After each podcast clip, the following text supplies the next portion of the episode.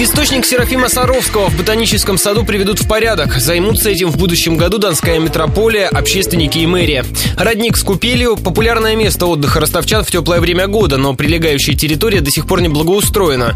К источнику обещают проложить удобные тропы, а рядом с родником поставить лавочки и обновить раздевалки для купающихся, рассказал радио Ростова протеерей Донской метрополии Георгий Жилин. На территории источника преподобного Серафима Саровского планируется благоустройство, которое включает в себя прежде всего, конечно же, сеть дорожек, места отдыха, скамейки, лавочки, чтобы люди могли останавливаться, присесть на что-то более благоустроенное, кроме открытой земли.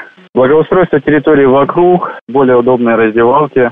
Также в планах чиновников совместно с епархией благоустроить источник Донской иконы Божьей Матери, или, как его называют в народе, гремучки.